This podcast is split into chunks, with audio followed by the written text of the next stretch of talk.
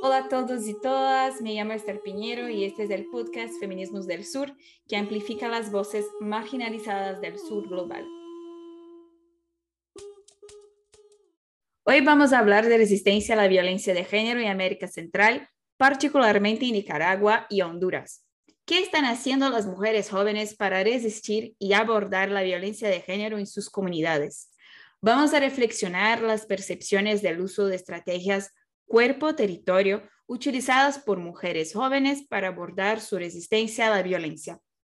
Estoy con Concha, una mujer trans que hace contenido de humor en Instagram y TikTok contra la gordofobia.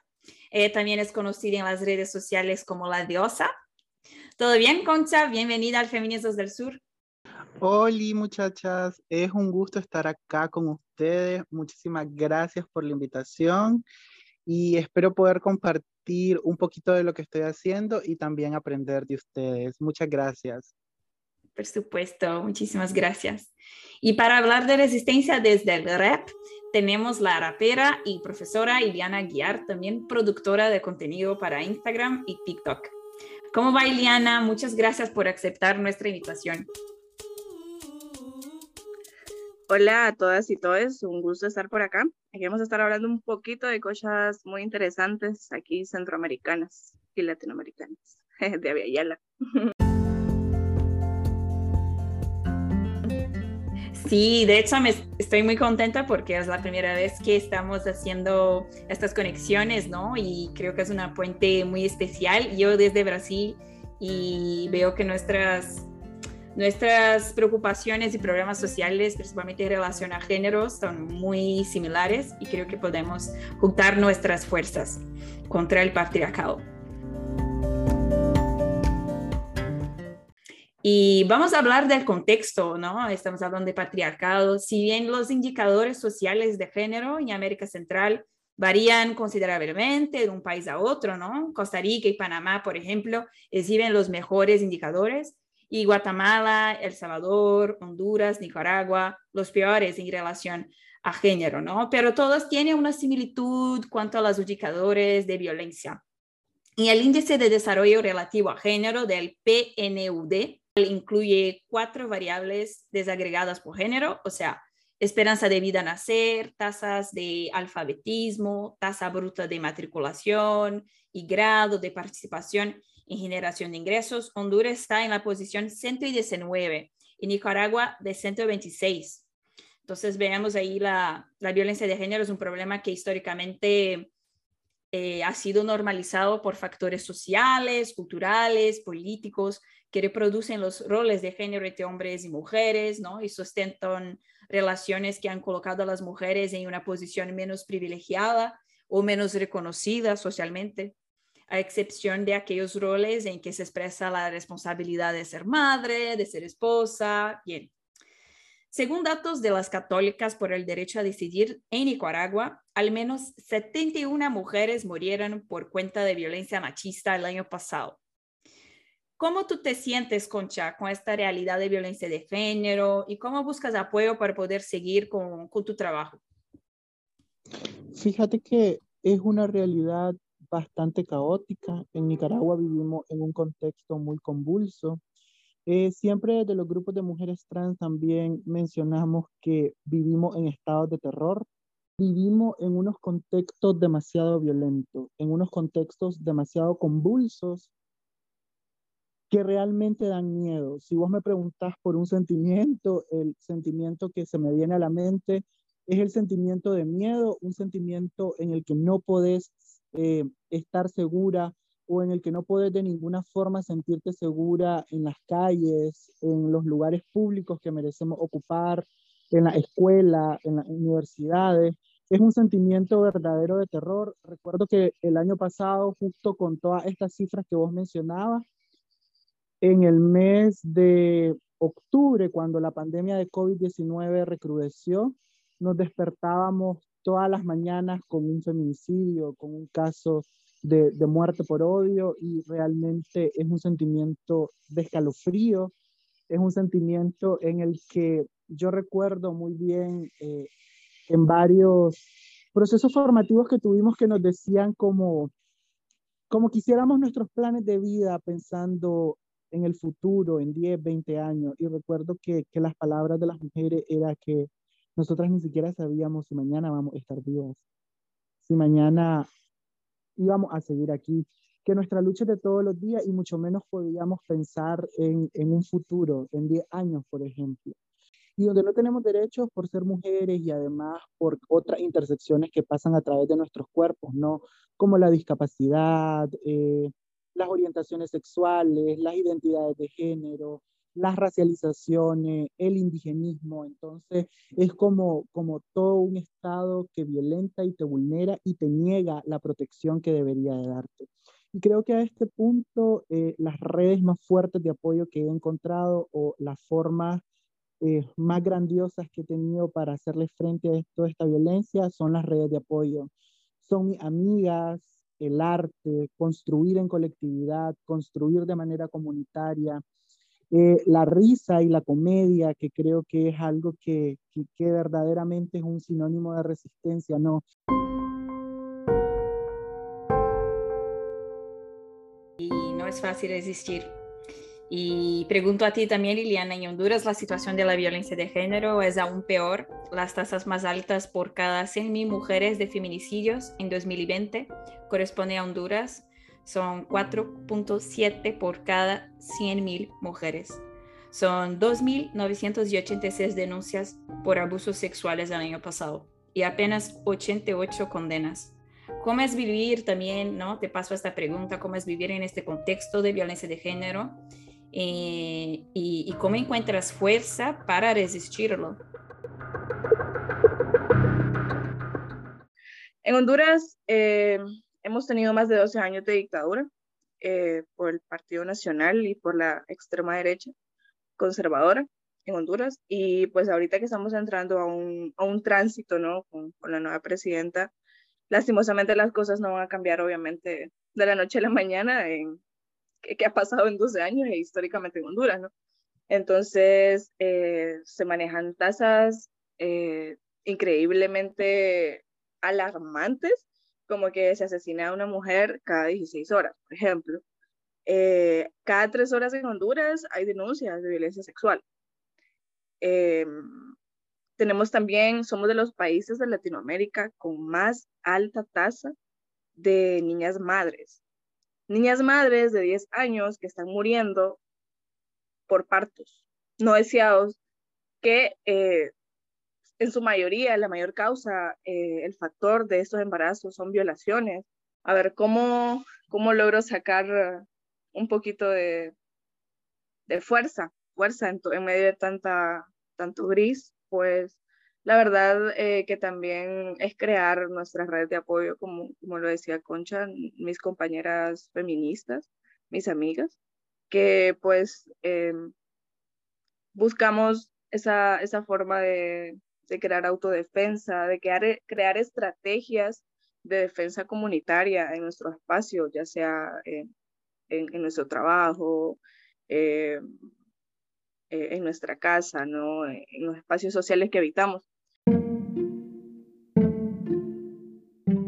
por esto que estamos aquí, ¿no? Para intentar de, de, pensar cómo podemos resistir a este contexto de violencia que justo comentas. Y, y ahora pasando para parte de creación, ¿no? Con curiosidad para sus proyectos, también imagino que nuestros eh, seguidores tengan estos cuestionamientos, que sus seguidores también.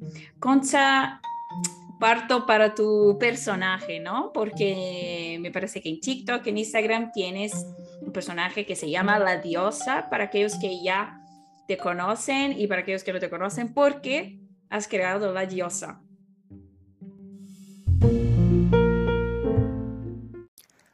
Soy tu amiga, sí, tu amiga, la diosa, y estoy aquí para que construyamos juntas el camino de la liberación feminista y por supuesto para dinamitar todas esas cargas que imponen sobre nuestros cuerpos. Bendiciones. Fíjate que la diosa nació justamente en este contexto de dolor, como mencionaba ahí, de tristeza, también siento que, que yo creo desde la digna rabia, desde la digna rabia que quema, Eh, como vos mencionaste, yo hago, además de contenido transfeminista, también contenido antigordofóbico. Entonces creo que un día me cansé. Me cansé de todos esos comentarios, de todas esas opiniones no solicitadas contra mi cuerpo. Me cansé de esta sociedad que me hacía odiarme. Me cansé de, de este ejercicio social en el que yo me colocaba al centro y no solo comenzaba a recibir el odio de otras personas contra mi cuerpo, sino que además me di cuenta que yo también estaba empezando a odiarme a mí misma y a odiar a otras personas que tenían un cuerpo similar al mío. Me di cuenta que había violencia interiorizada y que esa violencia interiorizada me dañaba a mí y me hacía dañar a otras mujeres. Entonces un día me aburrí de todo esto y dije, pues nada, eh, leí, me acuerdo, a muchas mujeres feministas que hablaban sobre lucha antigordofóbica y hay una frase que se me quedó como, como muy pegada y creo que es como mi lobby de vida. Y esta, esta mujer decía que no queremos ampliar la norma porque no nos interesa caber en la norma queremos dinamitarla, porque si no podemos caber todas, no tiene que caber ninguna y ninguna está obligada a caber en ella. Entonces recuerdo que en ese contexto nació la diosa, en este contexto de hartazgo y de rabia y de, mucho dolor. Entonces, Concha, eh, sé que también tratas de la gordofobia y quisiera saber si en tu mirada eh, la gordofobia afecta más a las mujeres y a géneros disidentes. Y la gordofobia es el odio y la violencia que reciben nuestros cuerpos por no encajar en los estándares de belleza del sistema que tienen que ver específicamente con la delgadez. Afecta, si es cierto, tanto a hombres como a mujeres, pero la gordofobia es atravesada por un factor de género, porque los estándares de belleza no son iguales para los hombres que para las mujeres. Los estándares de belleza para las mujeres son extremadamente rigurosos y violentos, y no es igualmente entendido un hombre gordo en el mundo o en la sociedad que una mujer gorda. Un hombre gordo muchas veces tiene este símbolo de protección y de una corporalidad grande que te abraza y te cuida, pero una mujer gorda no, porque como te decía, los estándares son más rigurosos. Entonces las mujeres siempre podemos ser más delgadas, siempre podemos vernos más blancas, siempre podemos ser más rubias, siempre podemos tener las pieles más tersas, tener los ojos más de colores más claros. Entonces la gordofobia para las mujeres es atravesada evidentemente por el género. Naomi Wolf, la escritora de un libro que se llama El mito de la belleza, dice que la dieta es el sedante político más fuerte en la historia de las mujeres. A las mujeres nos hicieron vivir engañadas pensando en que teníamos que encajar en este sistema para evitar que ocupáramos los lugares políticos que nos merecíamos. Entonces la dieta durante años ha sido el sedante político más fuerte para la vida de las mujeres.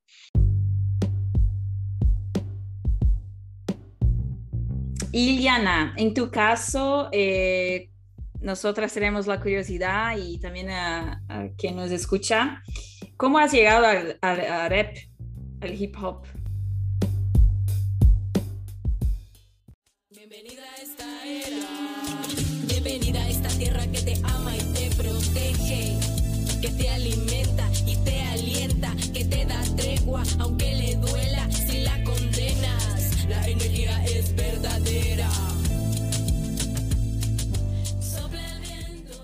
Este cuento que yo llegué al rap como por 2016, eh, estaba atravesando eh, pues momentos difíciles en mi vida, la verdad, y, llegó como un método de, liberación y expresión. Eh, pues yo la verdad fui, fui poco a poco descubriendo cómo yo podía escribir canciones porque pues no te enseñan en cualquier lado a escribir la estructura rítmica y métrica de una canción, ¿verdad? no, no es como que pues lo encontrás en el aprendizaje cotidiano de la vida. Empecé como a darme cuenta de todo eso en un momento en que vino una rapera de Costa Rica que se llama Nakuri, una compa rapera feminista también fabulosa. Entonces ella llegó a contarnos acerca de la historia del hip hop desde una mirada feminista, ¿verdad? Y no la típica que dicen que solo los hombres iniciaron el hip hop, sino que, o sea, dando verdadera historia acerca de esto y eh, a comentarnos ¿no? cómo era la estructura rítmica, utilizar todo. Entonces desde ahí yo dije, eh, ya puedo hacer las cosas porque ya tengo las herramientas. Eh, inicia a crecer Aura, eh, antes también yo no me llamaba Aura, mi primera canción me acuerdo que dije Ileana Aguilar en el mic y es como no, ahora sí ya, ya tengo mi AKA que, es Aura que también nace de un posicionamiento espiritual y físico de, de la energía, ¿no? Y de eso que quiero transmitir. En realidad creo que también mi arte es de aura, parte es de compartir esa indignación, rabia histórica que, que tenemos en la sangre, que tenemos en el cuerpo territorio. Eh, también a mí me llena mucho saber mi, mi ancestralidad, mi, mis compañeras, compañeros, compañeras descendientes de mí, que han estado aportando a la lucha también. Ves la música como una herramienta de resistencia a la violencia de género. Y, y por acaso tú utilizas también, porque como, como profesora tienes esta libertad de utilizar un poco de la música y del rap o haces por, por fuera del ambiente educativo. Pues ah, para mí eh, es esto como el activismo, la fusión del arte con el activismo, es una herramienta de transformación social. Y esta herramienta eh, puede entrar en muchísimos formatos. Eh, por ejemplo, desde cuando eh, trabajamos con temas de violencia sexual, esto de violencia de género, vamos a las comunidades, a hablar acerca de todos estos temas de liberación, sanación, etc. Para mí siempre ha sido muy importante incluir el activismo en ello, porque podemos utilizar distintos métodos, ¿no? Para, para poder crear estructuras eh, creativas, eh, para poder nombrar lo que sentimos, pero sin embargo también politizarlo. Entonces, desde la educación sí, sí le apuesto a la combinación desde el arte, porque así no, no sentimos como lo mismo de lo mismo que hemos estado, que nos sentamos en una aula a escuchar a una persona hablar dos horas que ni siquiera nos pregunta nuestra opinión y ni es valiosa y solo es como es y como tiene que ser. Ahora que lo aplico como dentro de las ciencias sociales eh, y la educación, eh, me doy cuenta de que no es cuadrada la educación, sino que a veces nos encontramos con personas que, que nos hacen sentirnos así y eso mismo nos hace sentirnos incapaces y qué feo sentirte incapaz en algo que te gusta. Entonces, em, creo de que el arte nos, nos mueve y nos puede transformar.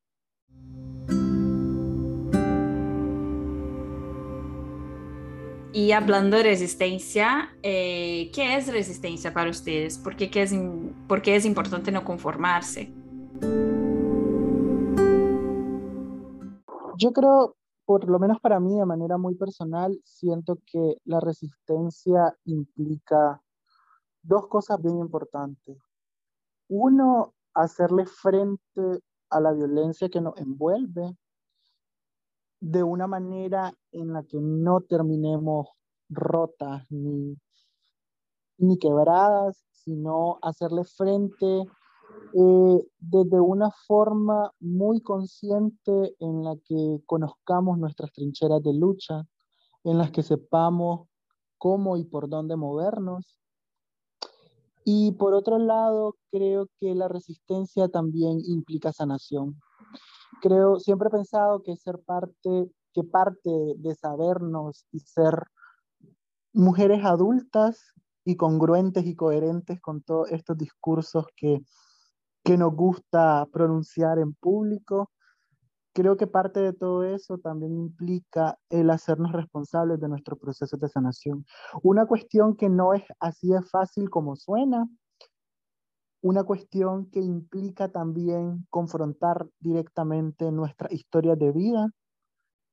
La resistencia, como yo dije, en la pregunta pasada, creo, también implica para mí reírme de todo esto que nos acongoja, reírnos de todo esto que nos pasa, lo que también implica pues mucho crecimiento, creo.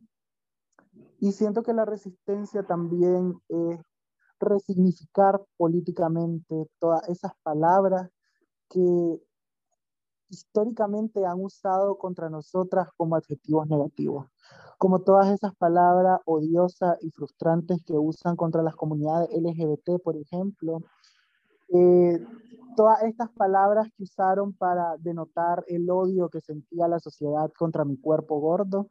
Entonces siento que resignificar todas estas palabras también es parte de la resistencia. Pues resistencia para mí es vivir día a día.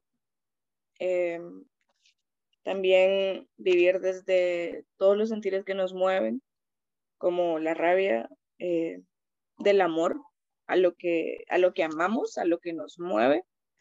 Creo que enraizarnos en esto es tener ese fuego interno para resistir. Eh, también desde la ternura hacia, hacia las historias, ¿no? abrazar todos esos momentos buenos, malos, difíciles que hemos pasado y que gracias a ellos eh, pues estamos aquí sintiendo y, viviendo. También creo de que la resistencia es, un, caminar, un caminar, la verdad, como eterno, podría decirlo, porque pues nosotras nos vamos, pero vienen otras personas que van a seguir resistiendo. Eh, también quizás sea la búsqueda de, de no, no abandonar nuestros sueños de cambio, ¿verdad? De, de un mundo mejor para todas y todos. Creo que para eso, para eso es la resistencia. Vivimos en una sociedad machista, sexista, que nos violenta todos los días y muchas otras jóvenes, mujeres, personas de géneros disidentes ya viven esto dentro de la familia, de la escuela y también en las redes sociales, en todos los espacios, ¿no?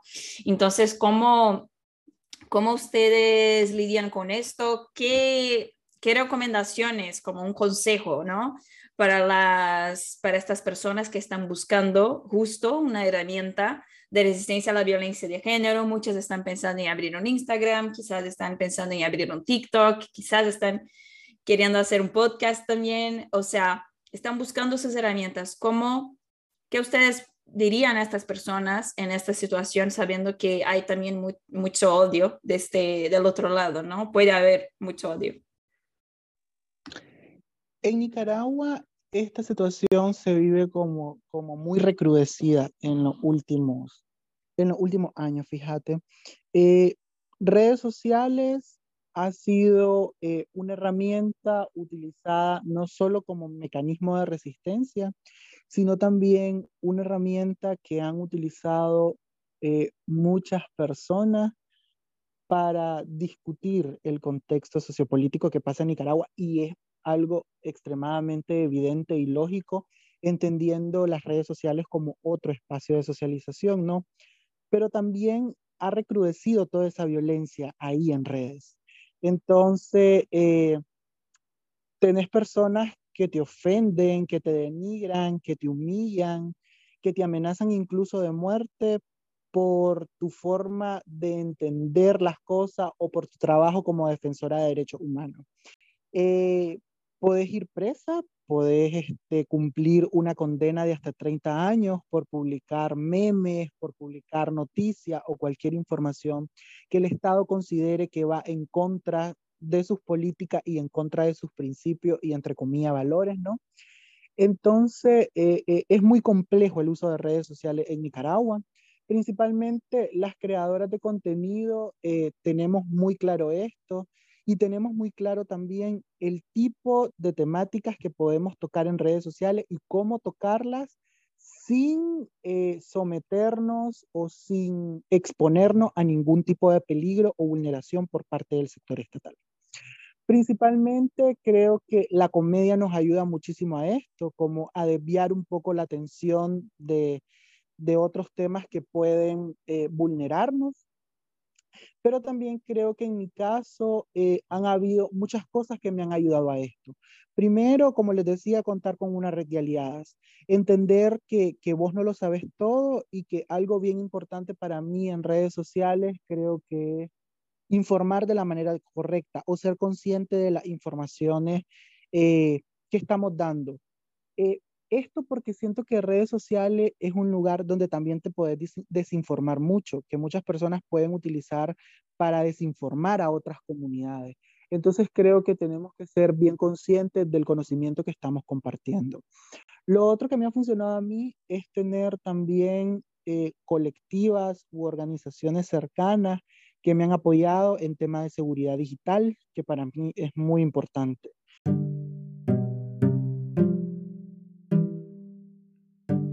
Liliana, ¿qué, ¿qué otro consejo o consejos darías a las personas que están queriendo producir contenido uh, para resistir la violencia de género?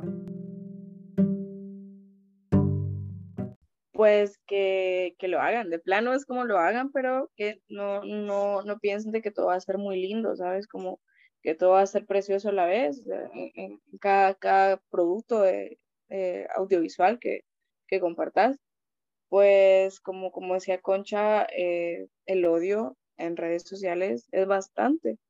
Y más si son estas personas pues antiderechos, conservadores, personas que, que se replican muchos esquemas de violencia en sus sistemas de creencias, ¿verdad? Em, creo que también es muy importante el hecho de visualizar primero tu red de apoyo eh, cibernética, ¿no? esas compañeras que, que te pueden hacer, compañeros o compañeras que te pueden hacer, pues, compañía en todos estos ataques cibernéticos que pueden suceder.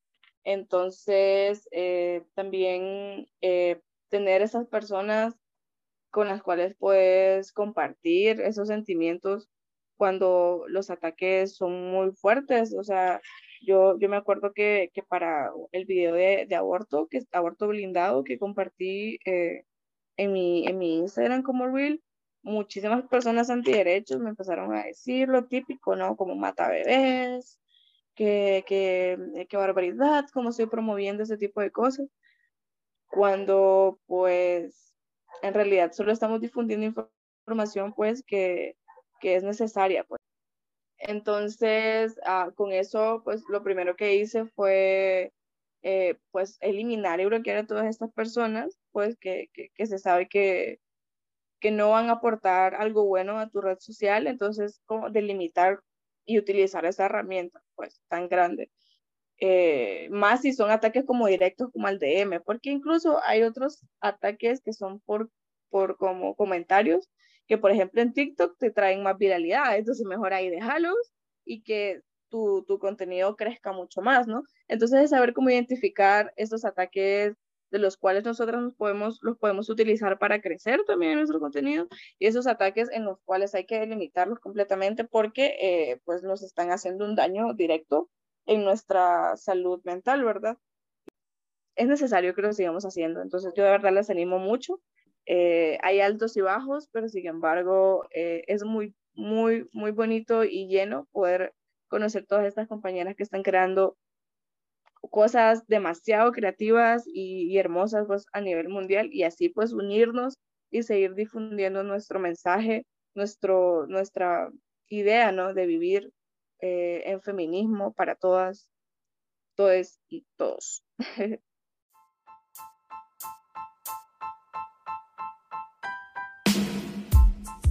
Llegamos al fin de nuestro episodio de Feminismos del Sur. Muchas gracias, Eliana y Concha, por compartir de sus experiencias resistiendo a la violencia de género en sus países. Y ahora, oremos. Que la vida siempre te dé luz para nunca emitir opiniones sobre otras cuerpas. Que te dé mucho amor para tratar a la propia y recordá que la lectura y la reflexión crítica nos librarán de todos los males. Bendiciones.